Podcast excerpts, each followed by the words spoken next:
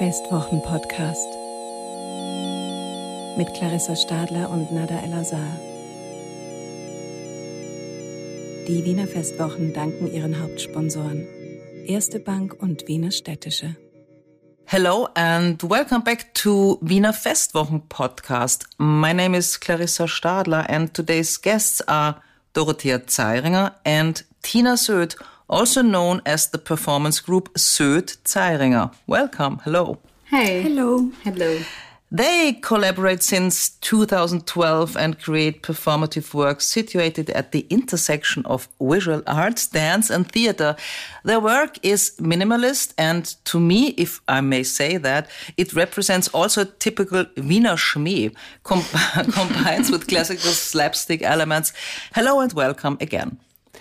Dorothea and Tina you have been invited by Wiener Festwochen to explore the archives and find out more about female representation within the last 70 years. Can you maybe talk about this? What did you find out in these archives? So basically, maybe first to say, Collier approached us last spring. Uh, I think he has seen our piece Running Gag, which deals with um, um, how women are represented in slapstick films in the 1910s and 1920s. And it was basically a lecture performance. And so he knew that we were interested in working with archive material. So he called us and asked us if we would be interested. But then Tina and me, we were both in uh, different countries at the time. And we thought, okay, we have to work with something that is already online. So we worked with um, the digitized programs of Wiener Festwochen and um, we kind of looked through them. They had like so they were already online. It was really like it's like kind of exclusive, or like I mean, it's not very no, but not everyone can look at them. I think. Mm-hmm. Um, it's not public yet. I yeah, it's not public yet. So that was really nice to have, and so that's how we got excited, Yeah. and um, we thought, okay, we have to do something with that. Yeah, and at first we were just looking through the programs and looking for things that would interest us, not really being sure what exactly we will do. And um, when we started noting down how women and women's roles were described in the programs, but may I ask, what kind of stuff did you find? I mean, was that old photos, old videos, old texts, or what were what Yeah, we were- material did you find? Uh, at first, we were looking at everything, but quite soon we decided to only focus on texts because also in the older programs there often are no photos, and sometimes there's also very little text or almost no text at all. Um, and it was a lot about how women were represented in these texts.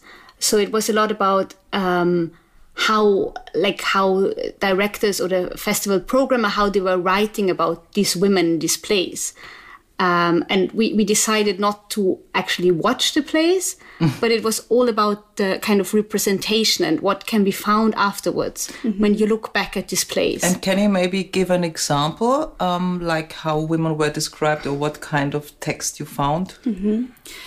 Uh, we started writing down like very shortly, kind of like um, yeah, what what happened, what what did the woman do, and um, And there were several roles that were repeating throughout the way Exactly. years. For example, um, women who killed.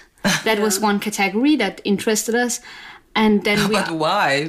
Why are you interested in the category women who kill?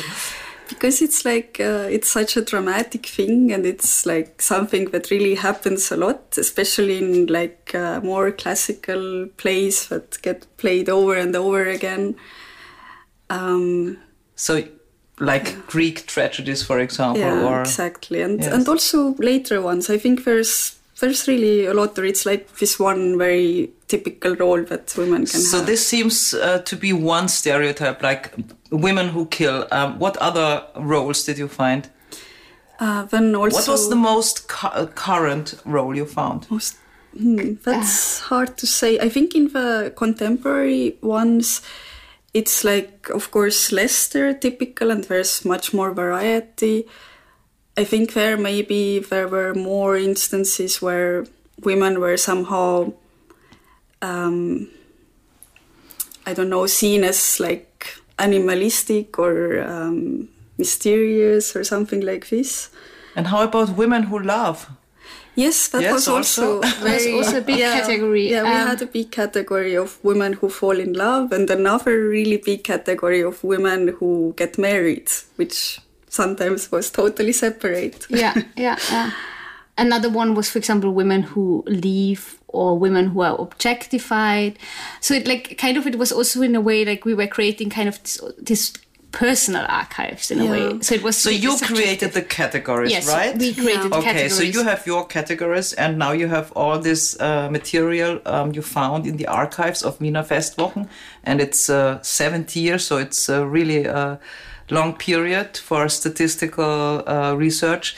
And what do you do now with all this research? Um, So yeah. we wanted to do something a bit more abstract in the end. So it was clear to us that we also we didn't have the time really to make a, a long lecture performance because the uh, like the um, proposal was also to to do a like kind of twenty minutes performance that could be continued afterwards. Like after, so it was kind of this. Um, I think now there are a lot of performances that are yeah that are it's a lot about being in the middle of the process of the working process so it gave us just a chance to somehow start something but still we wanted to we wanted to show some like a performance that is in a way still working in the evening so that is in a way still like finished. finished and off yeah complete in itself. Maybe we should talk about your performances because uh, maybe some people do not uh, know how uh, your artistic work looks like. And you have a um, really excellent homepage where um, everything can be seen. Many videos about uh, your work. So I had a look on your work. Um, and um, as I said in the beginning, it's uh, really um, it's really between theater and slapstick and and also visual arts. But uh, there are some things that are really striking. For example, um, I found out that very often you use uh, cardboard boxes, um, and in general, one might say that. Um, you, you have a very um, simple, very pure um, approach to, towards um, theater. Um, so, where are your roots? Uh, would you would you say that you're influenced by minimalist theater or theater of the absurd, like Beckett, or we both studied fine arts, and that's also how we met when I was uh, on exchange here in Vienna. But since the very beginning, we were really interested in performance uh, specifically. And and we were both watching a lot of um, actually uh, performance art in Vienna. Like we go going to Yeah. theaters a lot. Um, and somehow, yeah, I guess from this, uh, like our So- collaboration began. yeah. are you influenced by um, artists like Valie Export, for example, or rather women like Marina Abramovic? Because you once said that it's very difficult to find female role models Right. in the Yeah. um, performance Yes, arts, but Vienna is a good uh, Yeah. example that you could find. Well, I think we, we I mean, we, for example, in our last piece, we refer to a lot of performance artists, like, um, and we kind of, yeah, there, there is this kind of reference, but I wouldn't say that our our own work or our artistic approach is um, is so influenced by these artists. I mean, think it's, yeah, it's difficult to say like so directly. I think it's influenced by all of these artists we have. Like, You mean Um, contemporary Viennese artists, or because you said um, you decided to do performance because you saw many other performances here in Vienna? So Yeah, I think it was more like um, I, I think maybe I mean we went to we went to Festwochen, we went to Brut a lot, uh, all these you know more contemporary places. Um, and then of course I mean at the academy where, where I studied and also Tina was coming to study for a year. There was I mean there's a lot of uh, like they teach a lot of this yeah about um, Viennese performance art scene uh, coming more from you know background of, of visual arts. But I think we really we somehow also when we performed or when we showed our performances at the academy people always said like this is very strongly um, coming from theater and for them. So there are these two discourses also happening. And I think But this was- also yeah. to me, uh, it Yeah. seems as if it would come from Ah. the, the theater yeah, yeah, yeah. more yeah. than from Yeah, visual art I mean, maybe it's also the and from a certain kind of theater. As I said, Mm. it uh, to me it looks a bit like um, these old forms of very um, reduced forms of theater, Mm-hmm. Yeah, like yeah. theater of the absurd. I mean, yeah, maybe, yeah. It's, I think, um, But isn't it funny that people see that in your work, but you yourself you do not refer to that um, form of theater? Yeah, I think it's also the thing that uh, we are like so deep in our practice that it's like a bit difficult to look at it from outside. And we have all, also worked together already for so long that it's like it's somehow so natural to us what we do together, and it's, we maybe don't reflect on it so much anymore. Yeah, I think we, we, we kind of together created our language that somehow now, yeah, ex- exactly as you said, seems somehow natural to us now, where we can. Your theater language, your body language, your Oh, performance yeah, language, yeah. you mean? Yes. How did you get to know each other? You said you met at uh, the Academy of Fine Arts. You come from Estonia, Tina, Yes, right? How long have you been uh, in Vienna before? Ah, it's uh, it's hard to say. It has been many years of uh, being here and being in other places. Also, in the last years, I have been based in Romania, and yeah, I I really So you do not, you're not based in Vienna. You do not live here permanently. Uh, yeah, kind of on and off. I mean, I still I work so much with Dorothea, so I'm I'm here for a big part of my time actually. So I was interrupting myself. I was asking, how did you get to know each other, and how did you, uh, how did how did you have the idea to work together? Uh, yeah, we met when I was doing my exchange here at Academy, and yeah, I guess we just had some interesting conversations and somehow found out that we were both really like focused on performance and interested in like similar things and having similar understandings of uh, art. And I think it was a little bit later that we decided to um, just try to work together and create a short performance for Raw Matters. And yeah, I think it was really like just a proposal that, ah, let's try something together. And as soon as we started working together, we just realized that we really like have a common way of thinking and like a way of understanding each other's uh, and maybe artistic also approach. a common way, a, a, a common humor, because uh, Yeah. Yeah, I, as I said, it's a mixture between slapstick and Wiener Schmäh, and uh, it's uh, so you're having fun when you're. I mean, this is also this is also interesting because when we perform in, in, in different countries, we also realized that you know in some countries it's sometimes really silent when we perform, and sometimes mm-hmm. people in other in other cities people are, are laughing a lot. So we really realized also that it the, the humor doesn't function everywhere the same.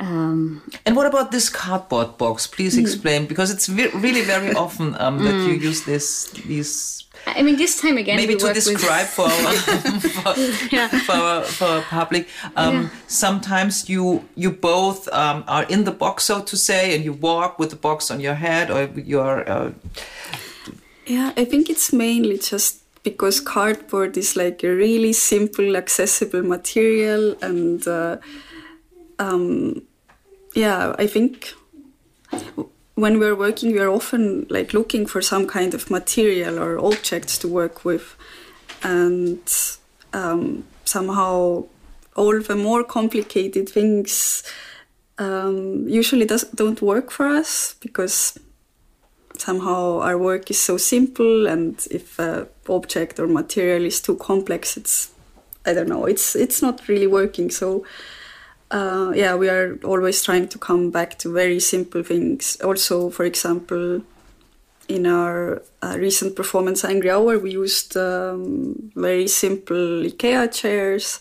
Or sometimes a rope, for example. I saw rope? also a rope, very simple. I mean, that was with uh, with the microphone cables. We worked with them Ah, in okay. one performance. So it, it's a lot of uh, material that is already existing that we don't have to build. yes. And yeah, we, we- I, something that yeah, exactly as you said, that is accessible, that is somehow cheap, that we can also transport um, to places where we don't ha- we, we don't like to have a big setup. I think it has maybe also something to do with a bit of a feminist approach that we are able to set up everything ourselves, that we're not dependent on technicians that help us a lot. Um, and uh, that we can also go with one performance to maybe to different places. So we performed, for example, sometimes the same thing there's this lecture performance we, we showed in a gallery, but also in theater spaces, um, mm-hmm. in a foyer. So I think there's some interest in going to different um, rooms and spaces. So you mm-hmm. keep it really simple, and uh, what counts is the idea. And the good thing about this is that you don't need big budgets. Mm-hmm. But um, if you had really, really all the money in the world uh, to to do some new stuff, what what would it be? I mean, if you really had some big budgets, for example. Are there any yeah. dreams you would I think it's something that we have discussed, and actually, I think we would do what we anyway do. I think it would more stress us out to have too big budgets. Yeah, I think or to like... having to make something I don't know with like hundred performers or something yeah, yeah. like this because I think our work functions the best if it's you know just the two of us with like. Uh, I don't know, I a suitcase the, of cardboard. You are the ideal artist it. for every festival. you don't need big budgets. Um, I mean, now we're working with, uh, we're having a new project where we're working with um, like two groups of people. So that's, but it's still, it mm. stays kind of simple. We have a lot of like, um, and, now, some, yeah, yeah. and do you, sometimes you use uh, like video um, video work. Is that um, found footage or is it something you um, produce? It was like one um, for example one video we did, what we did what we uh, shot was uh, like it was a um, a new work we produced but it was somehow a pre-work for performance so it mm-hmm. had like we like to also reuse material mm-hmm. that is like or like our we like to reuse our research and we think like there's like like yeah to kind of um not constantly change the topic or like that we really we like to stay with something maybe this is a little bit like um, working in a like more like in an artist studio in an atelier that you really like you you know work with the material that you have for a long time and you don't have to constantly change the topic and and mm-hmm. and i think this is something we like to sh- kind of shape it and remodel um, mm-hmm. um, and really um, somehow yeah mm-hmm. Yeah, and I imagine if we would have a huge budget, I think we would just maybe work longer and and yeah. make like I don't know different small um, artworks on the same topic or something like this, but not necessarily going huge, huge stage stuff like this. Yeah you're both uh, like 30 somethings um, and uh, you're doing uh, your work you're preparing you're traveling um, you're quite successful. Um, many students nowadays especially in times of, of this covid uh, epidemic are quite depressed because they um, they have the feeling there's no way to do anything there is no um, no public no life no any not anything. What would you tell these people to encourage them for example young young students mm. yeah i think it doesn't function for everyone but for us it was really nice that our last project we really remodeled and we out of a mm-hmm. theater's um, piece we created an audio walk for example mm-hmm. so i think this situation was also giving us a bit of inspiration or was like challenging challenging us and we were thinking like how can we now bring our our works to people that um, that cannot come to the theater, but we mm-hmm. wanted to come to them. So this worked really well. That people could download our performance and make a walk through public space. Yeah, yeah, it's definitely difficult um, for people. But yeah, also I'm thinking that um, the audience is so tired of uh, looking at um, live streams or video recordings and I mean they can also be really interesting, but it's just everyone is anyway sitting at the computer the whole day and working remotely, and uh, therefore I think uh, it could be helpful to think of other formats, like something that um, you can bring to the audience in, in alternative ways. I would say you're the best proof that it doesn't take much. It only takes uh, like a cable or a, a cardboard box, uh, and you you can do theater for any public in the world. Um, thank you both for this talk, and um, Uh, fortunately, we have uh, Joachim Kapui from Wiener Festwochen, yeah. so I can ask um, where does this take place because I need to make an announcement at the end of this podcast. That is absolutely true. It takes place at Brut Nordwest. So repeat, uh, um, it takes place at Brut Nordwest. We should repeat Which it. I've never been before, but Das ist die neue Spielstätte vom, vom Brut. yes, that's the new place where Brut takes place. It's a new venue. Genau, und die Performance findet im Rahmen eines Programms statt, das im letzten Podcast gefeatured wurde, das Programm Mitten, das schon läuft, wo es Künstlerinnenlabore gibt, ein Festival Lab und mitten am Abend eine Schiene mit Keynote, Performances und Konzerten. Und die beiden Ladies äh, sind in der Performance-Schiene am Abend und wir freuen uns riesig darauf.